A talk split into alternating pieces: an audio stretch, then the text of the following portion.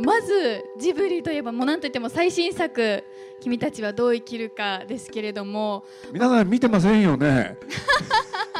見て見てる方がねきっとたくさん手を挙げてくださってると思いますけれども。私も公開日に見まして。ありがとうございます、はい、本当にもう満員の映画館で映画見たのが初めてだったので緊張したんですけれども。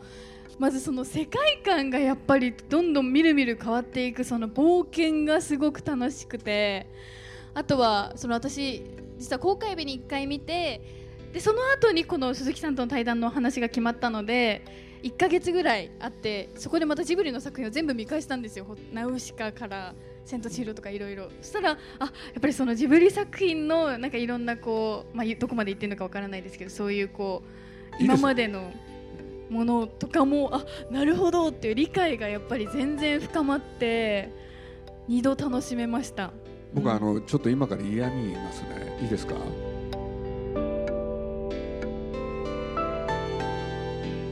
鈴木敏夫のジブリ汗まみれ。今週は8月26日岩手県花巻市で行われた花巻イーハトーブフェスティバル2023スペシャルトークショーの模様をお送りします。イーハトーブフェスティバルは宮沢賢治の原作でアニメーション映画「セロ引きのゴーシュ」を監督するなど宮沢賢治の作品を制作したスタジオジブリの故高畑勲監督が趣旨に賛同し2013年から宮沢賢治の故郷である花巻で毎年彼の作品に思いを寄せる多分野で活躍するクリエイターやアーティストら多彩なゲストが参加しトークライブ朗読などのパフォーミングアーツや映像作品を通して宮沢賢治の作品世界とのつながりを楽しむイベントです。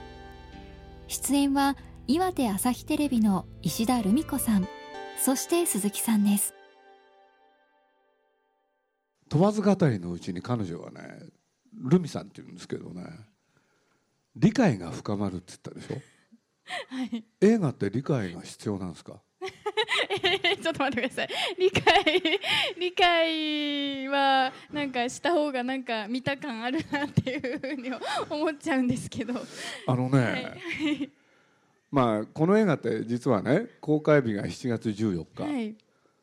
これでその直後にはい。日曜日があったわけですよ、はい。そしたらね僕の家って若い人がいっぱい集まってくるんですよね。で特に今あのうちの娘がサロンなんていうのを始めて。はいそうするとわそのサロンのメンバーっていうのがいてねあのその中の何人かがね日曜日によく来るようになったんですよ。はいはいはいこれでね僕も途中で登場してね話聞いてたら「うんあ鈴木さん」って言うから「あ何?」って言って「映画どうだった?」って言ったらね「いやなかなか難しいですね」ってだから理解を深めたい？でここでも理解って言ったんですよ。はいはいあれな何なんですかね？理解。いやというのはねあーね、みんながね「いや僕は実は」って「私は実は」っつってね2回見ましたっつって、そこまではいいですよ。実はっつってまだ映画公開して3日目なのにね4回見ましたとかね。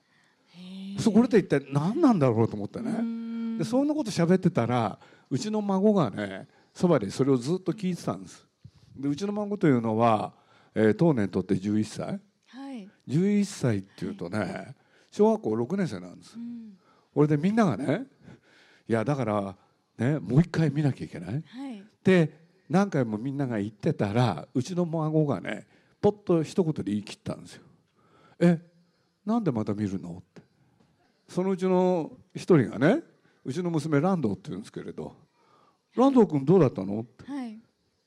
たった一言ですよ「楽しかった」わかります？はい。楽しかったって。そう理解と楽しいって、あー確かにそうですね。なんかすごいギャップがあるでしょ、うんなんかこれでねそうですね面白いことが起きたんですよ。僕がねうちの孫をからかったんです「お前じゃあ映画覚えてる?」っつって「映画覚えてる?」って言った瞬間ですよ。映画の最初のファーストカットから、いいですか？映画のラストカットまで。一人で15分。全部喋りました。えー、すごいですね。これで、はい。主たるはい。名場面全部覚えてます、しかもセリフも全部覚えてる。うちの孫ってすごいでしょうって言いたいわけじゃないんですよ、そのはい。翌日はい。11歳の女の子とご飯を食べなきゃいけなくて映画の最初からはい。最後まで、うん。全部うねうちの孫と同じく話すことができたん本当ですか？だではい。で映画はどうだったの？うん楽しかった。はいはい。同じでしょ？そうですね。ね、はい。2人が口を揃えたことが1個だけなんですよ。えなんで？えなんで何回も見るの？わかんない君はどうなんですか？いや私はでもやっぱなんかさっきおっしゃった理解を深めなきゃっていうのと一緒でやっぱ映画見てちょっとわからないなと思ったらその映画のタイトル入れて考察ってググってそのこう人の考察を見てあこういうことなんだって思ってなんか安心するみたいなそういうタイプなんですけど。これね、はい。タイプじゃないんですよ。今ね、若い人たちにそういうの流行ってんですよね。同じ映画を何回も見る。そうですねそして内容を理解する。うんでその時にいろんな人の意見を参考にする。はいしますはいあのね僕一番言いたいこと、もっと自分を信じるべきではないでしょうか。なるほど。拍手が湧き上がってますけれども。いやそうですね。確かに。なんかやっぱ人と同じ感想を抱いていなければいないとダメなんじゃないかみたいなそういうなんか自分への自信のなさが多分現れてるんでしょうねきっと。いいんですよ。ああいいんですね。じゃあもう自分が素直に抱いただからどんもので、どんはい、聞いてくださいよ少し、はい。映画見てどうだったんですか、新しいこう生命の話があったじゃないですか。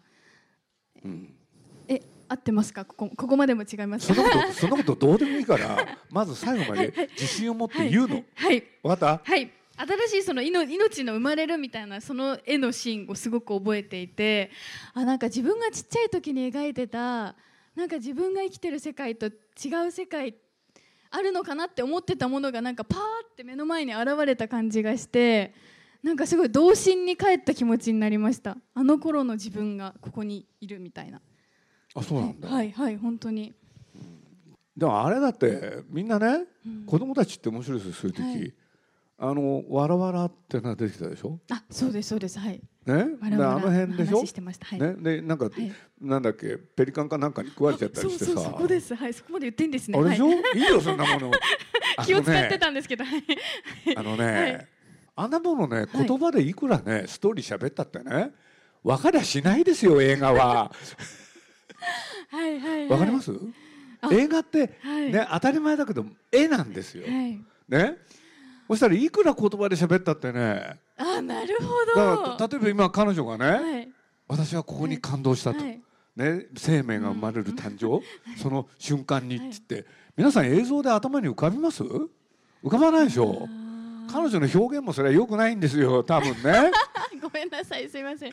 表現の仕事してるにもかかわらず。はいでもそうでしょ？確かに。はい。だからみんな見るまで分かりゃしないんですよどうせ。そっか。だからスだトーリー、ね。ストーリー説明する、い。あの喋っちゃうのはねはい。何の問題もないと思ってるんですよ。うん本当に。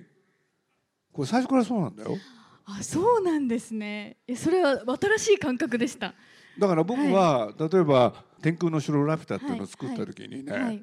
当時その時に、まあ、僕実は雑誌も作ってたんでそしたら僕ね「あの天空の城ラピュタ」の小説版っていうのを自分のやってた雑誌の中で連載してて、はいね。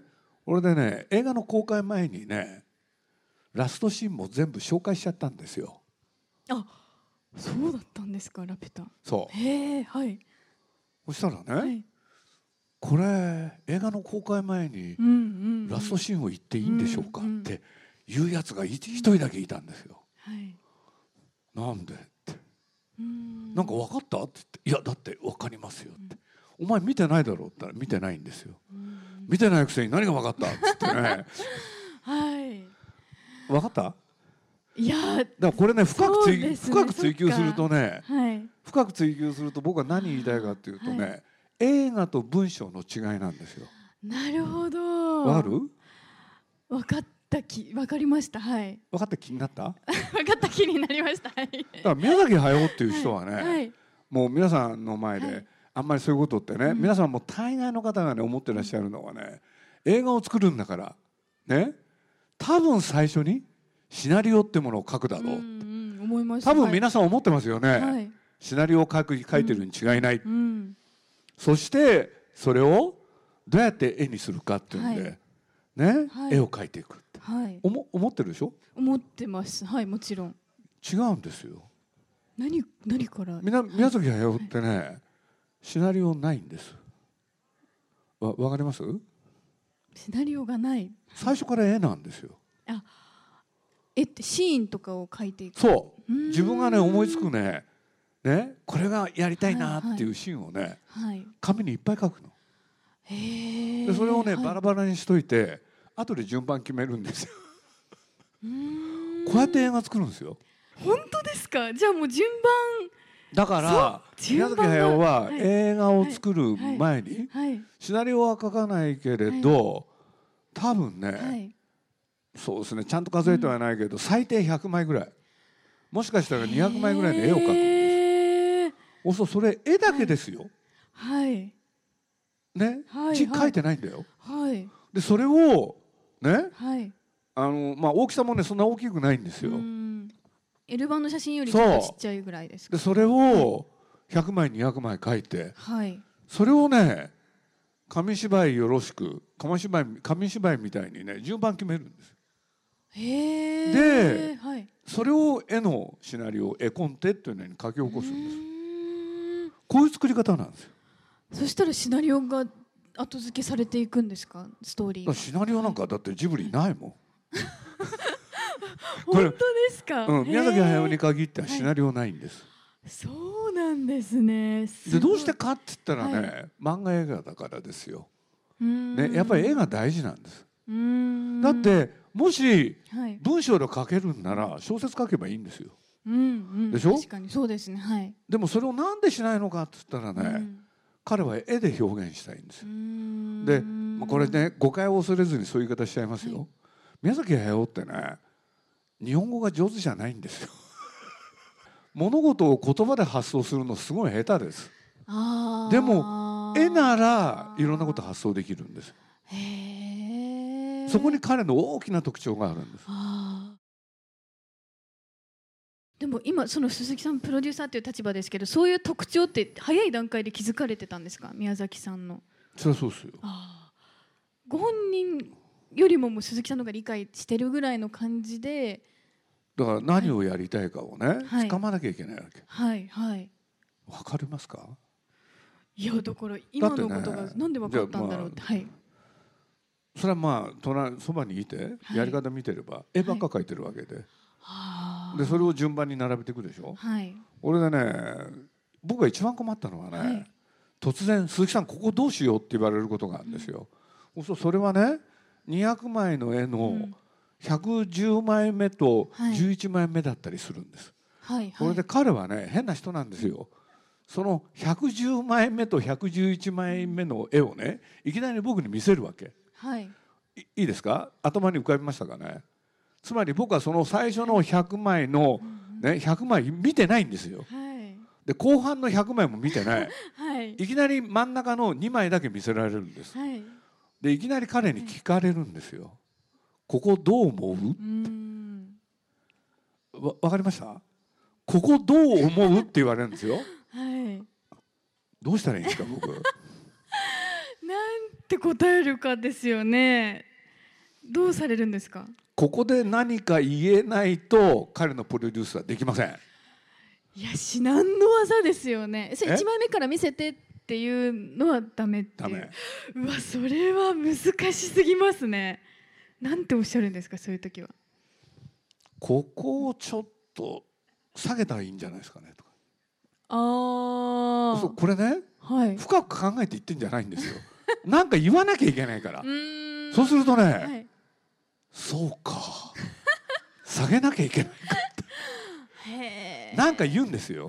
そうするとね問わず語りのうちに全部自分で喋り出すわけ。あーはいはいはい。取っかかりをまず作ってあげる。なるほど、いやだから僕これもね、たまに話すことなんですけど、うんカリオストロの城っていうのでね、はい。映画の冒頭、はい。カーチェイスのシーンがあるんですよ。はいはい。そう車と車が競争してるでしょ。はい。そしたらちょうどそれをね彼が絵で描いてた時に、はい。僕は彼と出会うんですけどね。そしたらいきなり彼に聞かれたんですよ。車と車がね競争してるって。こういう時の専門用語ってない？って聞かれたんです。うん。で実はね僕宮崎駿と僕の最初のはい。会話ってこれなんですよ、これが一番最初の。車と車が競って走ってる、はい。これなんて言うんだへー。分かるわけないですよね。そうですね。本当に分かんないんですよ僕これは。はい。だけれど僕の友達がちょうど来ててね一緒に、はい。はいでその人がねまあお年を召した男性の方だったらちょっと分かるかもしれないですけど、うんうん。そいつがね競輪が好きだったんですよ。競輪ね。はい。そう競輪ってね、うん。車自転車とかって競争するんですけれど、はい。その競り合う時にねまくるって言うんですよ。まくる。そうこれ専門用語なんですはい。そしたらそいつにちょっと聞いたらね、はい。まくるって言うんですけれど。あはい。そしたら宮崎駿がね喜んだんですよ。まくるんだって。うーん。何が分かったんですかねこれ。いやー確かにもう分かんない世界が。だけど、はいそういうことによって先行くんですよ。ああなるほど。だからその絶対的な正解を言ってあげることが大事なわけではなくて。だって正解なんか誰にも分かんないんだもん。なるほど。でもそれ最初の会話でそれがもうぐっとこうつかめたというか二人のそう。そうするとねうん。この一瞬に仲良くなるんですよね人って。えーすごい。何か言われた時にね、何も言えないともうダメなの、あー確かに、うん。僕は最初会った時にね、なんかもうね時間がないところで作品を作ってたから多分ねイライラしてたんですよ、でイライラしてて、僕に対してねあのまともに話そうとしてくれないんですよ、うん。でもその瞬間だけ話してくれた。でそのまくりっていうの言葉が出た瞬間ね、うん。彼がね僕に対して親愛の情を示したんですよ。でこっからですよね二人が仲良くなるのは。すごい。マクルが全ての始まりだったっていうことなんです本ねそうなんだよ実はね宮崎駿っていう人は常に登場人物っていうのはねもう自分の知り合いばかりなんですよ。ええあそうなんですか。はい。でねこれ映画を見た方には特別サービスですよ、なかなか僕はあんまり言わないんですけれどね。あん中にね王子っていうのが出てきたんです。はいはいはい。わかりますよね。あれね高畑勲なんですよ。ここです。これでねはい。宮崎駿はね本当ひどい、あの主人公の少年がいるでしょ、はいはい。あれが自分だって。か僕に言わせりゃ顔が違うだろうって言いたいんだけど。えー、あそうなんいろんなそれこそあそうそうなんですね。あそうなんだ。わかりました？いやちょっとおそっちなんだ。いろいろな予想がちょっと違ってて。あん中はいに僕が出てるってわかります、鈴木さん。あー。わかりました？あでも今のバンバンバンバンでいくとうんこれかなっていうのありますけど。言ってみてください。アオサギ？そう。当たっちゃいました。あれそれはご覧になってどんな気持ちでした、はい、僕はそれはどうでもいいんですけれど、これがまたね宮崎駿らしいんですよね。あのねさっき言いましたでしょ？シナリオ書かないんですよ。ね、この後に及んでシナリオ書かなかった、ででもやろうとしたことはね実はそこまで強烈に言われたわけでしょ。はい。皆さん何が引退だっつって。監督っていうのは映画監督っていうのは死ぬまで映画監督なんだよ。だから元気なうちは作りゃいいんだって言われてはい。再びやる気になったわけでしょ。はい。で何をやろうとしたか。自分の話なんですよね。でどういうことか。これ裏設定ですよ表面はそう見えないんですけれどでもそれを知っとくとねこの映画って面白く見える部分があるはずなんですよ。でなんでかね自分がこのね大王子っていう人に出会うでしょ？うん。そして自分の道をねん。切り開いてくれたんですよこのおじさんが。ね？はい。そして自分はその大王子のもとでうん。ね研鑽を積みはい。そして試練を積みはいでどうやってはい。ねあのアカデミー賞を取るまでに至ったかっていう映画をやろうとしたんですよ。本当にやったんですよ。うん、そほんでね真面目に作ってたの最初、はいはいはい。ほんでねまあねこういうことを考えるようになったら、もう死ぬのも、はい、近いかななんて僕は思ってたんですけれど、そしたらね、そうこうしてる間にね途中で高橋さん死んじゃったんですよ。亡くなるはい。そうなんですよ、はい。これでね本当は、はい。さっきの話で、はい。高橋さんがあの主人公の少年を鍛えるっていうシーンがね、うん。映画の主たるねテーマだったはずなんです。あじゃああのしもっと多かったんですねそういう二人の触れ合いシーンっていうのが。はい。そしたら亡くなっちゃったでしょ、はい。そしたら突然ね宮崎駿ってショックを受けてはい。俺でねまあ絵コンテっていうんですけどねさっきまあちょっと言いましたけれど、制作がね途中で動かなくなっちゃったんですよ。ほんでなんでかって言ったらショックなんですよね。でとにかく高橋さんを描くために今回の映画やろうとしてたでしょ。はいはいはいところがはい当の本人いなくなっちゃったでしょ。はいほんでまあ何にもやらなくなっちゃったから僕途中でね皆さんこれみんな待ってるんでねうんちゃんとやんないとこれ映画できないですよ。はいそしたら言い出すわけですよ。いや高橋さん死んじゃったしって言って。そうね、なんですか？って言ったらやる気なくしたって言うんですよね。むちゃくちゃなんですよ。俺で呆然。とにかくね、ほぼ半年ぐらい？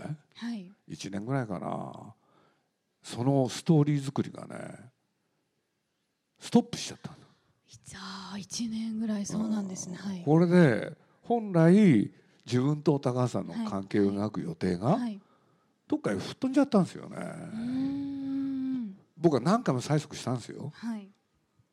まあ死んじゃったかもしれないけど皆さんねうん最初にやろうとしたことははい貫いたらいいんじゃないかはいはいそしたらねだって死んじゃったからもう書けないよって言うんですよ。うーんで1年ぐらい経ったでしょ？はい。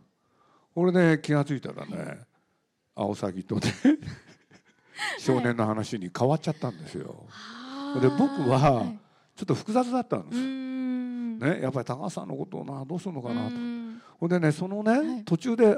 王子王子出てきて途中からいなくなっちゃうんですよあの映う画それそれが理由なんですよ。皆さんの中にもね不思議に思われた方いらっしゃるかもしれない。ね？でで間を置いてですよ。いいですか？はい。最後の方に出てくるでしょ。出てきました。はい。あれね皆さんこれ王子のことどうするんですか？って言ったんですよ、あいけない。忘れてたって。慌ててね付け足したんですよ。そうだったんですね。それではい。いきなりね、はい。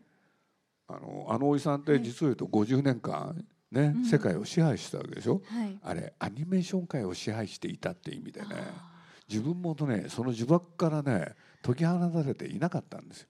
ーなるほど。それであの少年に向かってね、はい君が次、うん。次たまえって言うでしょ、はい。それを拒絶するんですよ、はいはい。あれね死んだから言えたんですよ。わかります？でここまで話すと少し興味を持った方もいらいらっしゃると思うんで。ちょっとね話しすぎじゃないかなぐらい話していただきましたけれども。はい。はいありがとうございます。今回イーハトフェスティバルということでちょっと宮沢賢治作品とこうスタジオジブリの関係なんかも伺えたらなと思いますけれどもこの後千と千尋も上映されますがそのあたりちょっといかがでしょうか「千と千尋」で一番評判になったシーンはどこでしょうか？あの映画の中で、はい。はまあ皆さんご覧になってると思うんですけどね、実は一番評判になったのがねあの電車に乗った、ね千尋と顔なしですよ、あれって何ですか？そう声が聞こえました。はい。銀河鉄道とおっしゃっていただきました。あれは宮崎駿は死んでもね口を割りませんけれど明らかに銀河鉄道の夜の影響なんですよ。うん。こんだけ話せば十分じゃないでしょうか。そうですね。この後見るのがきっと楽しみになるかと思います、はい。そして鈴木さんはあの花巻の大沢温泉さんにもすごくよく行かれているということで今あのもう一つのスタジオジブリと鈴木敏夫展というのもやってますけれどもいかがですか？この花巻との鈴木さんの関わり。学生時代に来てんですよね。俺でまあ僕も人並みにやっぱり宮沢賢治のファンだったんですよね、うん。でもう一つはい。遠野も好きだった。ああだからこの辺りをね一人で旅をしたことがあって、はい、はいこれでね忘れられない街になったんですよね。で間を置いてこの花巻っていうところにもう一回来る、でまあそれうん十年間があるんですけれどね。なんか来たくなったんですよね。これで気が付いたらすごい回数来るようになっちゃって、はい、まあ、ある種第二のふるさとになりつつありますね。はい、ありがとうございます。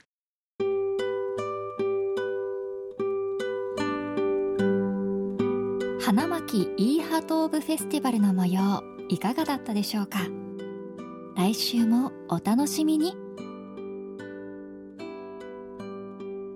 鈴木敏夫のジブリ汗まみれこの番組はウォルト・ディズニー・ジャパンローソン日清製粉グループ au の提供でお送りしました。